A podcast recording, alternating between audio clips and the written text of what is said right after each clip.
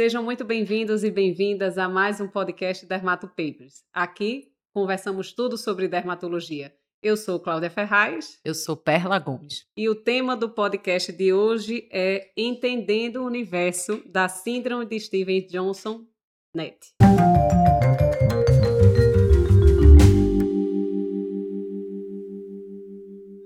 Barra NET ou necrólise epidérmica tóxica, né?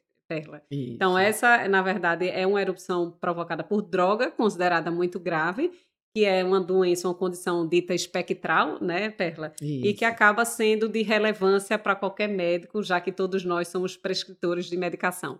Então, acho que vale a- o conhecimento sobre esse tema, a classificação mais correta e como a gente pode abordar, apesar de saber que ainda é um desafio, a gente não tem ainda consensos maravilhosos universais, já que se trata de uma condição relativamente rara, ainda bem, e a gente não vai ter um consenso bem estabelecido, robusto, indicando o que é que a gente deve fazer. Mas vale o reconhecimento porque, assim como qualquer outra erupção por droga, a suspensão da droga envolvida é o que vai denotar um melhor prognóstico. Então, vamos conversar um pouquinho sobre isso, né, Perla? Isso. Então, vamos lá. O que é que seria, então, a síndrome de Steven Johnson ou, e ou a necrólise epidérmica tóxica? Então, é uma, é uma doença que a gente já viu que ela é uma doença aguda, é uma doença que leva, a, muitas vezes, a, é fatal, né, Claudinha? Leva à fatalidade. E geralmente é uma doença que ela comete tanto mucosa como a pele e vem, eh, vem acompanhada de sintomas sistêmicos, né? Isso. Então é importante, como diz Claudinha, e que a grande maioria a gente vai ver que tem exposição a algum medicamento, né? Isso. Então é uma, é uma doença que a gente tem que ficar de olho, porque a gente vai fazer diagnóstico diferencial com outras coisas. E aí, na prática, é importante a gente lembrar dela, saber identificá-la. De preferência, bem do início da manifestação, né? Isso. Então, fica o alerta para a gente aprender a reconhecer qualquer uma dessas condições em sua fase inicial. E muita gente tem a dúvida de como diferenciar o que seria um quadro de Steven Johnson e um quadro de NET. Como é que a gente consegue diferenciar? Existe algum cálculo ou estimativa para fazer essa classificação? A gente faz uma estimativa pela extensão da área de superfície corpórea, né? Isso. Então, normalmente, quando você tem até 10%, a gente considera como síndrome de Steve Johnson. Entre 10 a 30, a gente fica no meio, fica, pode ser Steve Johnson, pode ser NET, Isso. mas acima de 30% desse destacamento da pele, acima de 30%, a gente já considera realmente NET. Então, é medir o destacamento da pele de acordo com a superfície corpórea, ver a percentagem e aí você já tem uma noção se é uma NET ou uma síndrome de Steve Isso, a Johnson. gente usa muito aquele parâmetro de queimados, de queimados. né? né? Da regra dos nove, para você estimar a área comprometida.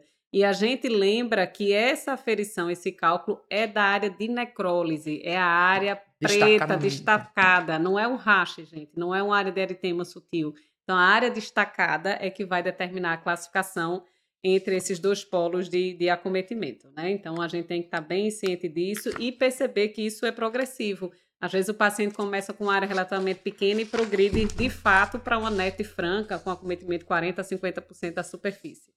E aí, muita gente também pergunta, né, quando vê casos graves, até em Google ou qualquer outra plataforma, vê fotos, assim, muito exuberantes, alguns perguntam quem é o perfil, qual seria o perfil de desenvolver esse tipo de erupção? Quem é que tem o maior risco de ter uma incidência aumentada de NET ou de Steven Johnson? Existe diferença entre raça, gênero ou comorbidades associadas? Isso. Então vamos lá. Começando como pela incidência, que normalmente ele diz que é de 2 a 7 por milhão de pessoa, né? Ainda bem, bem raro. Isso. Mas se esse- essa população tiver HIV, e principalmente se for um HIV que está usando antirretrovirais, lembrar que essa, essa incidência aí aumenta mais.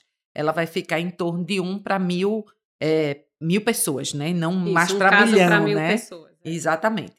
Fora isso, a gente tem que lembrar que é mais comum na prática a gente pegar Steven Johnson do que NET.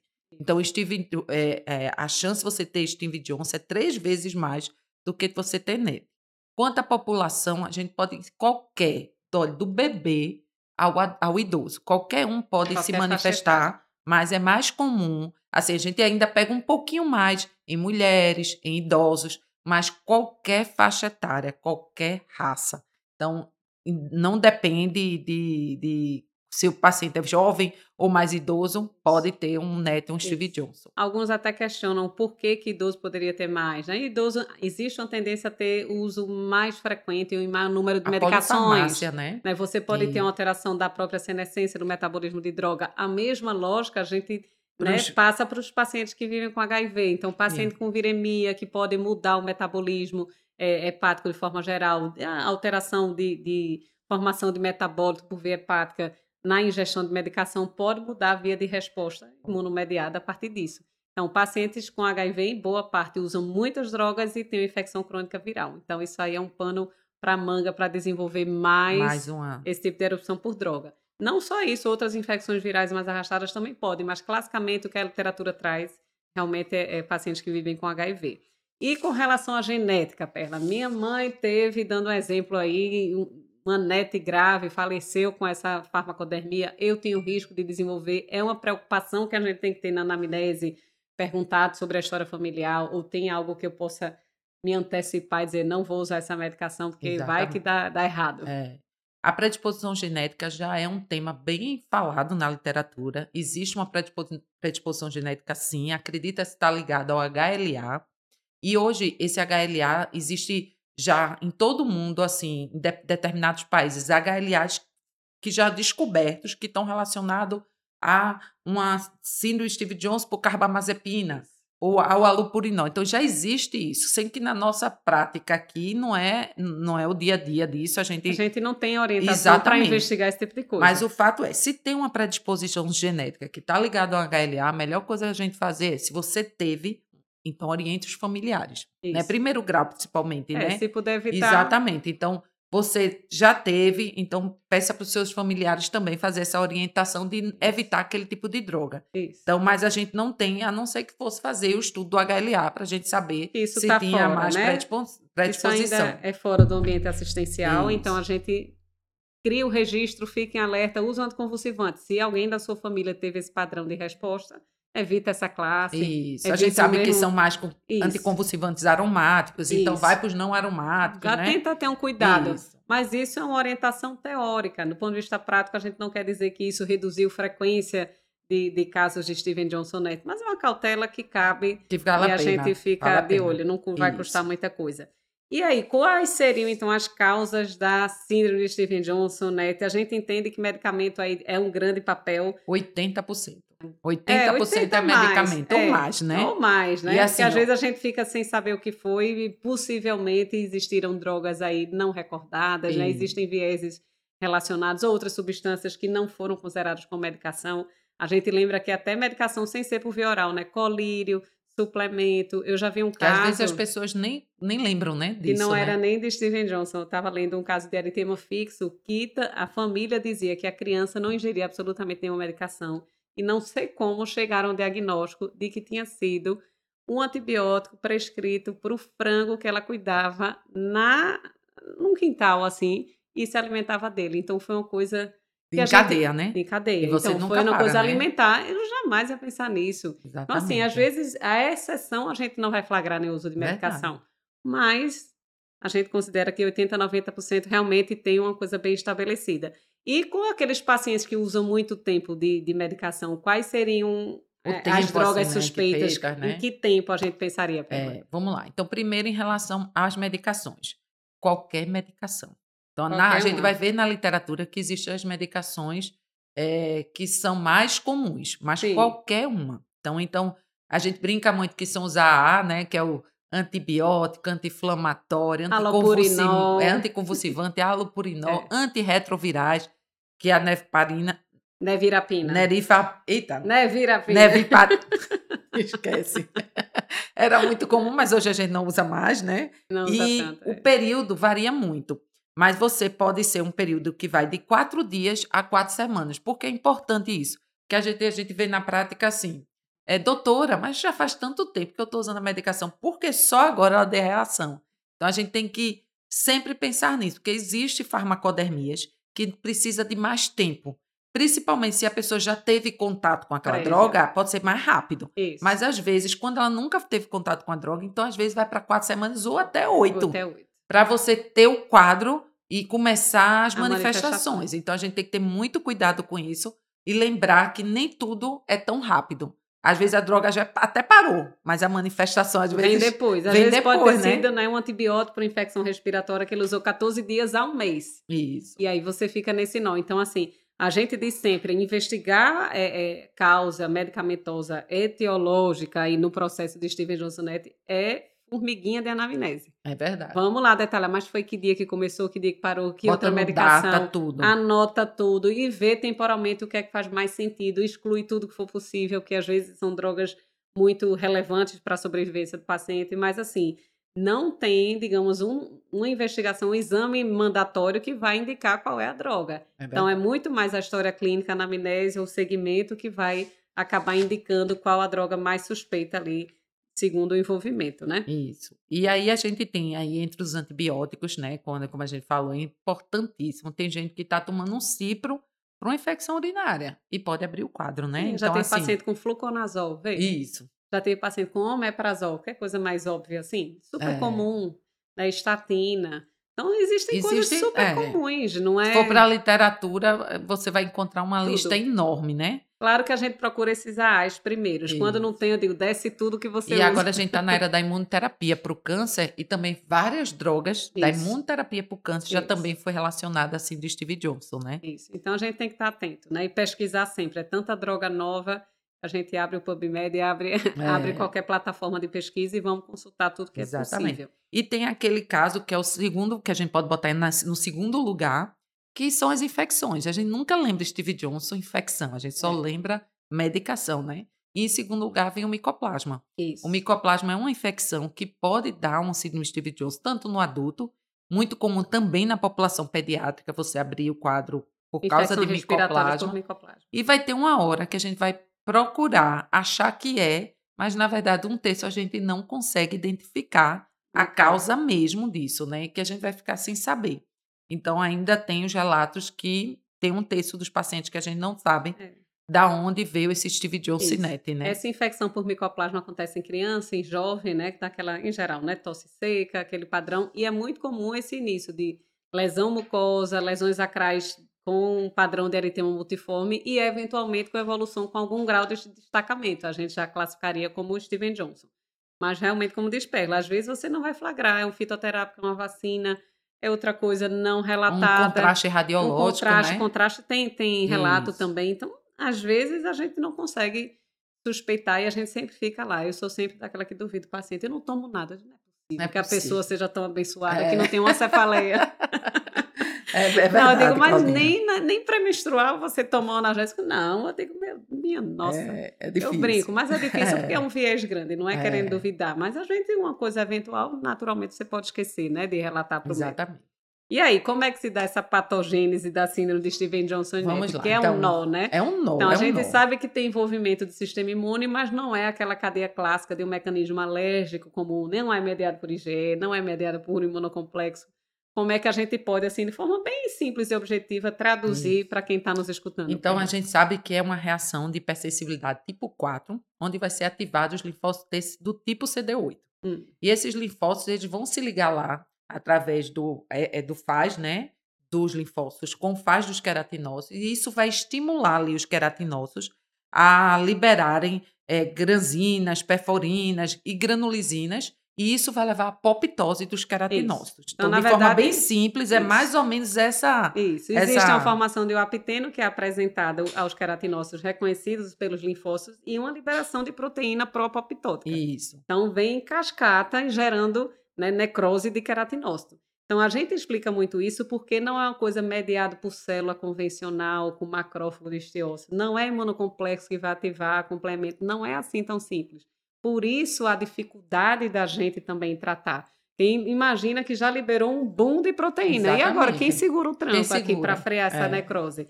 Então, não é uma coisa tão simples, mas a gente explica que existe, na verdade, uma ativação principal de célula TCD8, o estímulo de apoptose com liberação de proteína, como você falou, granzima B, granulisina, perfurina, e é uma dificuldade para a gente conduzir, porque o mecanismo não é tão claro e não tem até então algo maravilhoso para frear esse processo. Né? Mas sabendo aí mais ou menos, né, grosso modo, como é que seria a patogênese dessas manifestações, a gente, antes de tudo, tem que flagrar e suspeitar dessa condição. Então, quais seriam aí as características clínicas iniciais e de evolução da síndrome de Steven Johnson e da NET? É, às vezes ele pode começar com um sintoma meio mono, mononucleose-like, né? O paciente pode ter febre, moleza, sintomas gripais. Parece um pródromo, né? Isso, parece um pródromo. Pode ter uma rinitezinha, os olhos podem começar a ficar vermelho, uma mialgia, né? E aí, depois de alguns ou até um rache, né? Até um rache, que lembra e, o quadro viral. Exatamente. E aí, depois de alguns dias, o que é que a gente vai ter? A gente vai ter as lesões cutâneas e mucosas, né? E aí, como essas lesões cutâneas? Normalmente, você vai ter as máculas, que podem ser vermelhinhas, eritematosas ou purpúricas. Normalmente, elas são planas. Isso. Mas às vezes a gente vê um pouquinho de edema, mas normalmente elas são mais planas. Isso. Anulares. Normalmente elas vêm em forma de um alvo atípico, ou seja, você vê a bordinha mais vermelha e aquele centrinho mais, destacando, mais, mais necrótico, mais, mais necrótico, né? Além disso, você pode ter as bolhas, pode ter áreas já que já começou a destacar ou não, né? Uhum. E além disso, a gente vai ver que essas áreas destacadas normalmente são muito doloridas e quando você faz o sinal de Nicotic, que é lateralmente a lesão, você faz aquela pressão, você consegue retirar aquela epiderme de forma facilmente, né? Isso, isso. Então a gente tem que pensar sempre, rache que piorou, né? Isso. Que às vezes você lembra um pródromo viral com um rache morbiliforme, que pode ser qualquer coisa, isso. né? Entre aspas. Mas o paciente começa a ter mácula eritematosa, violácea, dolorosa muitas vezes, né? E que começa a fazer bolha e destacar, opa, congela, tem, tem alguma coisa errada. E essas bolhas, como o Perla já, já salientou, são flácidas. Se a gente pressiona o conteúdo do arzinho, digamos assim, o conteúdo dessa bolha acaba de terminar de destacar a área adjacente, que é o, realmente o verdadeiro sinal de Nikolsky. Então, tem essas bolhas e erosões dolorosas. E a gente sempre tem que examinar a mucosa, né, Perla? Sempre. O envolvimento sempre. mucoso é muito relevante para a gente classificar Até essas pra... duas condições. E assim, quando, quando a gente é chamado em hospital ou entra num consultório, a primeira coisa quando a gente vai examinar é isso. Abre boca, abre os olhos, vê região genital. genital. Porque para a gente, a gente já vai dizer, tem lesão de mucosa ou não tem? Isso, isso. para a gente já Sim. muda as farmacodermias, né? Isso, já tem um né, fator Claudinha? prognóstico, né? Isso. Então, a gente até quando vai estudar farmacodermia, quais os sinais de farmacodermia grave? Não necessariamente você vai classificar como essas duas, mas tem envolvimento mucoso, tem um rasgo com bolha, tem bolha, tem destacamento, tem dor, a gente já, opa, Exatamente. esse paciente pode ser mais grave. Então, a gente tem que estar sempre de olho. Então, para quem aí está nos acompanhando no YouTube, a gente colocou aqui uma imagem de uma síndrome de Steven Johnson com acometimento facial, uma criança, né? Adolescente, Isso. jovem. Esse aí foi por anticonvulsivante. Foi por anticonvulsivante, que a gente vê muito em criança, é. né? A gente, criança com epilepsia, enfim. Então, a gente vê um edema de mucosa importante com destacamento aí labial, que não está com a cavidade oral aberta, mas a gente já vê áreas de destacamento da epiderme com necrólise. Esse rosto todo escuro provavelmente vai se destacar em seguida e a gente vê umas lesões maculares, um rache mais purpúrico do que um morbiliforme. E alguns até fazendo já um alvo atípico um mesmo, alvo atípico, com um pontinho mais necrótico isso, no centro. Mostra aí, Claudinha. Um pontinho mais escuro isso. e o halozinho um pouquinho mais claro. Como a gente vê também aqui na outra okay. imagem dos membros inferiores, esse centro como se já tivesse tido necrose, com outro halo mais eritemato purpúrico e às vezes até uma palidez em torno, né? Então, são lesões que chamam a atenção, vai variar bastante, né, dependendo da área de acometimento, mas fico alerta para a gente pensar sempre nessas condições. E além de a gente observar a exulceração de cavidade oral, a gente tem que sempre examinar olho e genitália, principalmente que é uma área que pode se manter muito fechada, né? Isso. Formar pseudomembrana, complicar com sinéquia, atrapalhar a visão, fazer estenose vaginal, uretral, enfim. A gente não pode deixar de examinar essas, essas cavidades, essas áreas mucosas, tanto para diagnóstico como para segmento. Né? Exatamente. Né? E lembrar que assim, a manifestação é, vai lembrar aqui eu nem botei tanta pele destacada, mas depois ele vai destacar essa pele e vai ficar um grande queimado. Isso. Então, assim, é, é, muito complexo feito um paciente queimado, né? Isso. Então, é, é um paciente Grave. que vai ter toda uma, uma. vai ter muitas especialidades com ele, porque é um paciente que vai precisar da nutrição, da psicologia, dos cuidados da curativos na, na UTI, né? Então, do UTIsta, de todo mundo junto, para poder ajudar melhor. Porém, na NET, a gente vai ver que é mais comum ainda ter sintomas sistêmicos. Isso aí, que é importante a gente lembrar. Que ele fica mais grave, né? Graças a Deus que ele ainda é menos, menos frequente. frequente. E aí, é, os, os sintomas muito comuns, você pode ter erosões em esôfago, paciente fazer hemorragia digestiva. Você pode ter erosões também na parte de brônquios. Você pode fazer pneumonia intersticial, fazer uma SARA no pulmão. Isso, insuficiência Você, renal. Insuficiência né? renal. Diz que as próprias essas alterações de proteínas jogadas no, no organismo, as citocinas em aumento, tudo isso pode levar a uma nefrotoxicidade, né? Uhum. É, pode levar a uma hepatite. Então, é muito extenso, o estrago é muito grande depois que o gatilho foi, né? Isso. Então, é, muitas vezes a gente fica realmente segurando ali, dando suporte para que rezando para que ele saia, Para né? passe, passar essa fase e conseguir para sair. que o organismo dele também É. ajude É uma a sair, descarga né? inflamatória absurda, de Absurda. apoptose. É. Isso. Ok, mas já pensamos aqui como suspeitar dessas duas condições e o que é que a gente tem que pensar como diagnóstico diferencial da síndrome de Steven Antes de Johnson? tu passar essa, essa imagem. Claudinha. Volta. Não, eu- não, antes, antes essa aqui. Aquela que tu tava, pronto. Não, essa mesmo. Antes de falar, assim, é amplo, minha gente, o Tá. diagnóstico diferencial. A gente lembra de é, eritema polimorfo, que é o principal, pele escaldada, é, pênfigos, pênfigoides, é, dependendo de quando, até pustulose eles botam como Sim. diagnósticos diferenciais, eritema fixo pigmentar, então é bem amplo. Porém, dois eu vou acrescentar aqui, é o eritema polimorfo e a, a síndrome da pele escaldada, porque no início do quadro muita gente confunde. Mas uma coisa diferencial é que na pele escaldada a gente não vai ver essa boquinha assim, minha gente, erodida. A pele escaldada ela é periorificial, né, Isso, Claudinha? não é Então, orificial. você é olha a pele. boquinha, olha, olha a mucosa, tá limpinha, então comece a pensar se realmente você não está diante de, de uma outra pele coisa. escaldada, né? E no eritema polimorfo, aí a próxima, Claudinha, é o eritema polimorfo, é, o que é que a gente vê no eritema polimorfo? O eritema polimorfo, a gente sabe que é uma das principais causas é a infecção. Então, imagine, eu estou com um- uma doença que é Steve Jones, Steve Jones cinética, que a principal causa é medicação, e estou com eritema polimorfo, que minha principal causa não é Infeccioso. medicamento, é infeccioso. Então, são dois extremos, Polos. né? Dois polos que a gente tem que raciocinar. E aí, lembrando que o eritema polimorfo ou multiforme, ele geralmente a gente divide ele menor e maior. E aí, nesse, nesse quadrinho aqui, os dois, normalmente, eles têm o quê? Eles têm um- uma lesão tipo em alvo, que a gente botou aqui para vocês verem também a, a lesão, que são círculo sobre círculo, né? Isso. Então a gente tem aí essas imagenzinhas mais. Uma, uma borda mais purpúrica, Isso. depois uma borda mais purpúrica central e o pontinho no meio, né? Isso. Então, eles normalmente se caracterizam por esse alvo aí. E esse alvo associado, se não tiver lesões de mucosa, você pensa em menor. Se, e, e se não tiver sintoma sistêmico. Se você tiver presença de lesão de mucosa e sintoma sistêmico, você vai pensar em maior. Mas como é que eu diferencio o maior do Steven Johnson? Aí é outra outra possibilidade, porque normalmente na no eritema polimorfo maior, você tem essas lesões alvo típicos e as lesões são mais em placas, são mais elevadas. Isso. Ela pode até ter um atípico, mas é mais elevada. Ela tende a confluir, né? Para ela fazer Isso. grandes máculas que se destacam. No Isso. eritema multiforme fica tudo arredondadinho. Pode ser até numerosas, podem Isso. ser. Mas elas geralmente são mais isoladas. isoladas. E normalmente o que é que acontece no, no, no Steve Johnson? Você tem normalmente é mais macular. É aquela lesão purpúrica, macular, com lesões em alvo atípica. Então, geralmente a gente difere assim na prática. Mas às vezes a gente tem essa dúvida, né? Porque Uhum. às vezes é um quadro bem exuberante de um eritema polimorfo maior, principalmente porque a gente viu que os dois micoplasma pode dar nos dois, né? Pode ser desencadear os dois. E aí você precisa realmente sentar, ver direitinho drogas, né? Medicação, exatamente. Mas é importante a gente fazer essa diferenciação na prática. Isso. E além da clínica, a gente tenta diferenciar clinicamente, né, Perla? Isso. Existe algum exame complementar que pode ajudar a diferenciar? Se a gente ainda continuar com dúvidas se aquilo ali é uma erupção por droga de fato, ou é uma síndrome da pele escaldada, ou é uma pustulose subcórnea, enfim, outras, dependendo da apresentação clínica do paciente, o que é que poderia Isso. auxiliar, além Quem da vai história? ajudar é o histopatológico, né?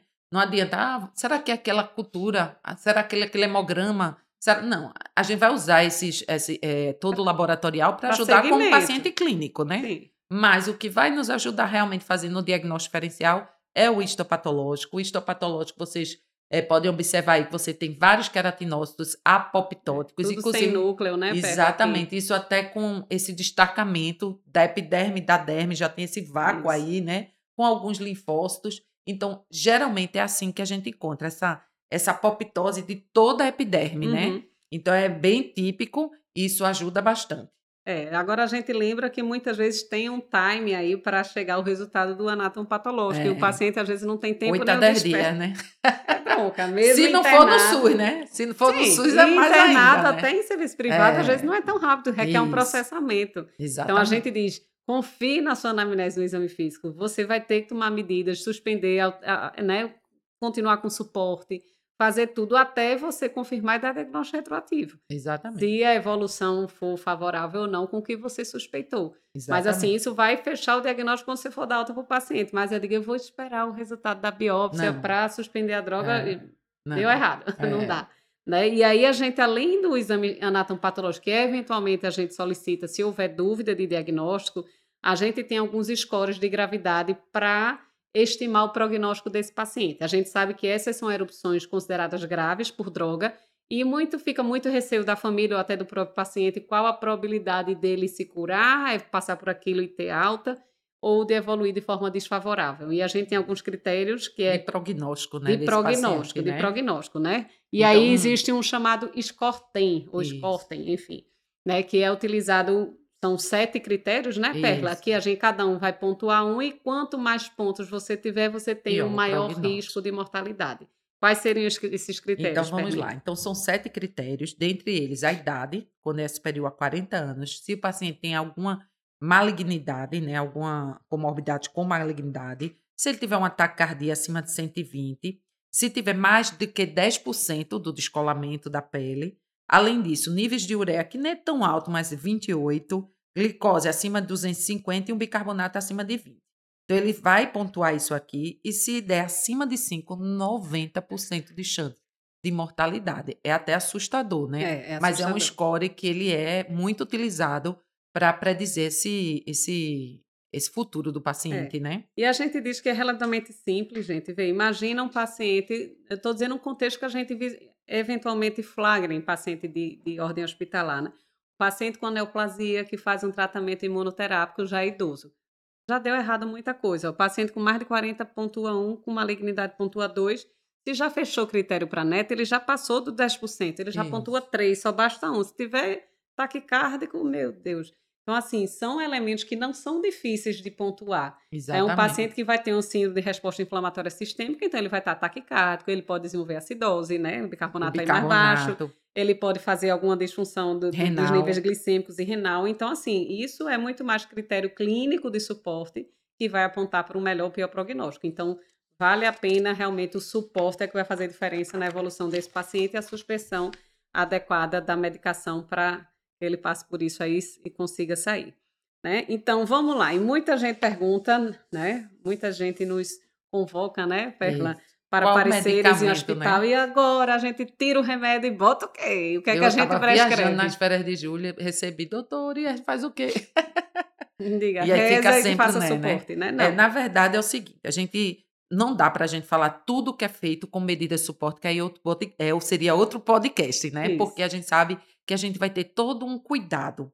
Desde Especial. nutrição, como a gente falou, cuidado com essas feridas. Aí existem curativos especiais de várias formas, a depender de que tipo de lesão a gente está vendo, né? Então, tem toda essa medida de suporte que é a parte. Fora a medida de suporte, a gente vai entrar com medicamento ou não. Ou não. Que é o que a gente quer, né? Salvar a vida do paciente, entrar com alguma coisa. Existe na literatura algumas medicações que são utilizadas, entre elas o corticoide, a ciclosporina, a imunoglobulina, é, a Anti-TNFs outros, anten- né? é, anti-NF, fatores de crescimento de colônias. Porém, ainda, o, como ela é uma doença rara, a gente às vezes não tem aquela população grande para estudo, para coorte, para, né? Então termina que a gente não tem a certeza se aquele medicamento vai ser melhor ou não. A não ser um que a gente vai comentar que esse realmente ninguém nem usa mais, porque realmente a gente não viu né, na população que não dá para usar. Mas os outros vai ficar dúvida. A gente estuda e ainda continua a dúvida. Uso ou não uso? Né? E aí vai ser a experiência, vai ser o- você sentir o paciente, porque a gente que é dermatoclínica, a gente sente o paciente, né? eu vou insistir, vou fazer, né? Porque na literatura a gente não vai ter esses estudos robustos que Não diga vá que vai dar certo. Isso. A gente Então- ainda não tem elemento para dizer. Existe Isso. indicação formal para nenhuma dessas medicações. Exatamente. A gente vai individualizar e julgar junto com, com a, toda a equipe médica e de outros profissionais se vale ou não o risco de tentar introduzir alguma medicação. Exatamente. Mas nada do que a gente vai citar aqui é mandatório, é lei de forma alguma. Mas a gente vai até discutir o porquê pode ser a favor e o porquê pode ser contra, né, Perla? E aí eu já lembro aí um pouquinho da patogênese, lembre que existe uma liberação de proteína propoptótica generalizada. Exatamente. O que é que freia isso? Não Depois é que liberou, uma, né? não é só um padrão de, de, de uma doença completamente imunomediada só por célula ou só por anticorpo, como a gente vê em outras coisas, que a gente responde bem a corticoide, né? Um lúpus grave responde a Responde corticoide. isso. Né? Um, um pênfilo Faz um grave pulso, responde né? pulsa. Mas assim, tem um mecanismo um pouco diferenciado e a gente fica sempre querendo alguma alternativa terapêutica que nem sempre é tão óbvio o resultado. Né? E aí a gente vai para o carro-chefe que nós dermatologistas adoramos de forma É geral, não necessariamente para isso, que é o corticoide sistêmico, né? E aí era um desafio, ainda tem sido, a indicação ou não. Por que indicar o que é que fala a favor e o que é que falaria contra Então, introduzir corticoide? Então, um corticoide, o início, é, eles falam muito corticoide no início da doença, ou seja, num, num, num momento ali dos primeiros dias, né? Então, você teria que realmente já dar esse diagnóstico, né? Bem nesse precoce. início, bem precoce. Mas eles falam porque pelo efeito imunossupressor, diminuir é, algumas é, Interleucinas. que estariam ali, que poderiam ajudar a diminuir essas interleucinas, e isso melhoraria. Isso. Porém, tem o contra, a contra-argumentação, que se você faz uso de corticoide, a gente sabe que corticoide é maravilhoso para algumas coisas, mas tem um efeito ruim para outras. Então, ali o paciente vai pode demorar mais a cicatrização das feridas, pode estar imunossupressão, pode levar mais quadros infecciosos, descompensar quadros como diabetes, e aí descompensar todo Isso. o quadro inflamatório E da a gente pele. lembra, né, Perla, até como grande queimado, que pode acontecer úlcera péptica, sangramento gastrointestinal, Isso. você colocando corticoide é pior ainda, né, que você tem um alto metabolismo, distúrbio hidroeletrolítico. Então, assim, até hoje, a literatura não tem subsídio para indicar corticoide em Steven Johnson, nem NET. Mesmo no início, né? Mesmo no início. A gente não tem embasamento, a gente não tem dado suficiente para isso. Mas vocês vão ver que, eventualmente, alguns colegas vão indicar. E paciente vai sair, porque eu já indiquei há muitos anos atrás, hoje eu não Eu tenho mais coragem. paciente E também. paciente saiu. Como então, eu já tive paciente que saiu sem ele. Exatamente. A Né? gente não sabe se a culpa é dele ou porque o processo inflamatório do corpo dele ia se resolver, É né? difícil. É, muito difícil. né? Então, na literatura, não recomenda Não o uso de corticoide. Mas a gente sempre diz que medicina é muito cíclica, então pode ser daqui a. A gente está em 2023, em agosto, então a gente pode ser que daqui a pouco saia um grande estudo e mostre que realmente ele faça esse efeito. Mas por enquanto, Ainda não, não, deu. Outra Aí- medicação, né, que a gente tem que pensar sempre num quadro agudo, a gente tem que pensar em alguma medicação que tenha ação rápida. Então, Isso. corticoide a gente já sabe que tem uma ação rápida, mas até então não tem não temos dados para indicá-lo. E ciclosporina também é um imunossupressor que tem uma ação relativamente rápida. E aí, qual é o papel aí, qual é o posicionamento da ciclosporina aí nos Então, dados de literatura? Aí, no caso da ciclosporina, ela é bem menos estudada que o corticoide, né? Mas, assim, o que acredita é que ela ia imunossuprimir esses linfócitos T. E aí, ela ajudaria nesse quadro, o benefício dela era realmente dar uma, uma pelo menos teórico, né? Modular Seria um isso, modular isso, e aí você realmente melhoraria do quadro cutâneo quando você administrasse ela. Como A- ali a gente sabe que, é, assim, o que, que eles falam? Que a maioria das liberações dessas proteínas pró-apoptóticas envolve a ativação de célula TCD8 Isso. e a ciclosporina poderia modular, pelo menos diminuir esse grau de ativação. De Então, vai liberar alguma coisa? Vai, mas talvez fosse menos intenso. Isso. Não, então, as indicações dos relatos de casos pontuais na literatura indicam 3, né, 3 miligramas quilo por dia durante alguns dias para frear o processo, mas até então também os Não é relatos são fácil. anedotais. Tem paciente que faleceu, tem paciente que melhorou, algumas pequenas séries com resultado variável. Hum, Então, assim, a gente. E lembrar que também é um imunossupressor. E assim como a gente Também. pensou com corticoide, então um paciente que está ali, será que ele está infectado, se não está? Então, vem muitas dúvidas na prática de que você, às vezes, não lhe dá coragem de começar, né? Imagina, o paciente que desenvolve insuficiência renal já cancela, né? Você não vai fazer ciclosporina já, diante do própria doença de base, da condição É. de base. Outra coisa que se tenta também, que tem, assim, né? A gente já vê de relato, é tentar imunoglobulina endovenosa para tentar, é, talvez, inibir o mecanismo de ligação entre o faz e o ligante de Isso. queratinócito e linfócito. Também algum mecanismo, atrapalhar algum mecanismo molecular que poderia ativar a liberação de proteína apoptótica. Mas Também não é então, Não é. convincente. Até saiu estudo com mais de 3 é, gramas quilo, outros com estudo com menos de 3, 3 gramas quilo, mas independente da dose, Da dose. hum, também não viram, não foram convincentes em mostrar que a gente poderia usar. Na minha época de residência, ainda chegou a usar Eu cheguei a imunoglobulina, usar. né? Mas é, hoje a gente vê que os estudos não são convincentes, precisa de mais ensaios, mais rigorosos É. para a gente dar essa confirmação depois, né? É Mas muito difícil ter informação bem, bem embasada, né? não. É. Imagina, todo mundo são casos raros, multicêntricos, de perfis diferentes, com drogas diferentes, com diagnósticos em isso períodos estudo, né? diferentes. É tudo num padrão muito mais retrospectivo, você não vai Isso. ter condição de fazer prospectiva e com cenários muito distintos Isso. de assistência, de suporte, você não vai ter certeza. É, é- é complexo você ter uma conclusão dessa. Né? Mas estamos aí na tentativa. Se tiverem uma resposta, a gente agradece né? para conduzir esses pacientes. E aí também nesse contexto de imunossupressores, né, que a gente já falou, corticóide, ciclosporina, imunoglobulinas, tentaram também o anti-NF. Isso. Qual foi o tentaram- primeiro anti-TNF que tentaram introduzir para a NET e para Steven Johnson, Perlinha? Então, foi tentado com a talidomida e um estudo que eles fizeram com 12 pacientes tratados eh, teve que parar o estudo porque a quantidade de mortes foi muito, muito superior, superior e, e aí viu que realmente ele teve um efeito deletério. Então, isso aí a gente tem certeza. A talidomida não se usa para Steve Johnson, né? Então, mas aí, baseado nesse efeito anti-TNF, aí foram feitos estudos com imunobiológico, que é a nossa realidade hoje, né? O imunobiológico chegou para ficar e, e ele traz muitos benefícios e muitas doenças. E aí usaram tanto o infliximab como etanercept e viram que, em relatos de casos, poderia ser uma droga que pudesse ajudar né, no- na, na, na condução desses pacientes. Isso. A impressão deles é que ele frearia, né, reduziria a progressão de necrólise. Né? Então, ele, a impressão é que está bem numa caminhada e parece que reduz a velocidade e o paciente melhora. Mas ainda são relatos. São pequenos grupos de casos que a gente vai precisar ainda de esperar mais um tempo e de mais publicações para indicar. Ainda eu continuo afirmando desde o início, a gente ainda não tem dado na literatura para indicar qualquer uma dessas drogas. Isso a gente vai ter que individualizar. Agora, curiosamente, existem outras, outros tratamentos que parecem ter demonstrado benefício por tabela, né? Não foi uma indicação direta para Steven Johnson nem para NET, É né? aquele, não, você trata por uma coisa e vê que melhora Eita, a outra. melhorou, né? aí a gente até confia às vezes, estou É. brincando.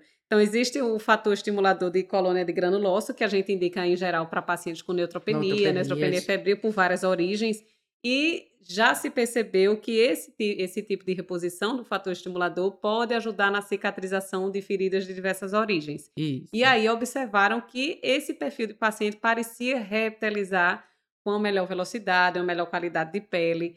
Então, também existem relatos, nem esses que parecem ser bem favorável, provavelmente não piora, né? Diferente dos outros que são verdadeiros imunossupressores, poderia acelerar um pouquinho a cura. Não é que ele vai tratar, ele pode, Pode ajudar, na, repitalização. Exatamente. Mas também ainda não é algo mandatório. É, Também inclusive, assim, se você tem aquele perfil do paciente, tá com NET, tá com a neutropenia, porque aí assim, nos exames laboratoriais, é, só dando um retornozinho, você pode ter da anemia, a leucopenia, neutropenia. Então, não é incomum, quando o paciente está com NET, você ter esse quadro sistêmico neutropênico. Aí você entra, aí você vai começar a observar Sim, agora se, não, se essa repitalização realmente está acontecendo.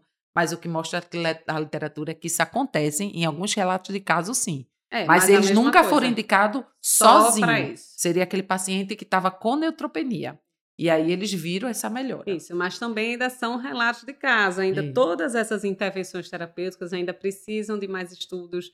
né? Talvez caso controle seja mais fácil, já que são casos mais raros, mas não é algo fácil nem de estabelecer, digamos, evidência científica. A gente tem que estar sempre de olho aí no De que se olho, publica, de porque não é uma resposta fácil. Às vezes o que é hoje é, é dito exatamente o contrário amanhã e vem outra medicação aí que retorna. Então a gente tem que estar bem atento às publicações. Mas o que a gente queria traduzir aqui para vocês nesse podcast é sempre lembrar, né, Perla, que Isso. NET e Steven Johnson são erupções medicamentosas, na, na- melhor, na, Na maioria das vezes isso. medicamentosas graves, potencialmente fatais, que a gente tem que suspeitar na fase precoce. Isso vai ajudar muito no prognóstico. Suspender a medicação, Sus- por né? via das duas, suspende, depois volta, se for o caso, Isso. se não for. Então, a gente, o ideal que a gente gostaria é que vocês passassem a suspeitar já naquela fase de pródromo com rache, quando começou uma necrólisezinha de nada, opa, Oh. tá pretinho demais aqui, digamos, tá com essa, essa aspecto muito purpúrico desse racho, suspende tudo para a gente ver se consegue frear esse processo ou não tem uma gravidade tão importante. Lembrar que é uma condição que requer atendimento multidisciplinar, cola em todos os colegas possíveis, enfermagem, oftalmo, UTIsta, clínico, infectologista, nutriciona, nutricionista, tudo, porque vamos precisar de todos eles, que é um paciente realmente grave e, digamos, multifuncional, né? Porque a gente afeta vários sistemas ao mesmo tempo. E a gente tem que estar tá sempre estudando. Eu digo que o assunto não se esgota aqui, não, porque existe é. uma raridade da doença, doença, e uma, infelizmente, uma falta de ensaios clínicos randomizados controlados que talvez a gente nunca tenha, mas a gente chega lá no somatório de informações aí que existe na literatura. Né, Exatamente, né, Claudinha. Foi ótimo, porque a gente faz a revisão da gente também, né, Claudinha? Também, a gente está estudando com aprende, vocês né? e para vocês. Exatamente. então, era isso que a gente tinha para falar hoje. Se tiverem dúvidas, coloca aqui nos comentários, recomenda para os colegas e aguardamos vocês no nosso próximo podcast. Até a próxima.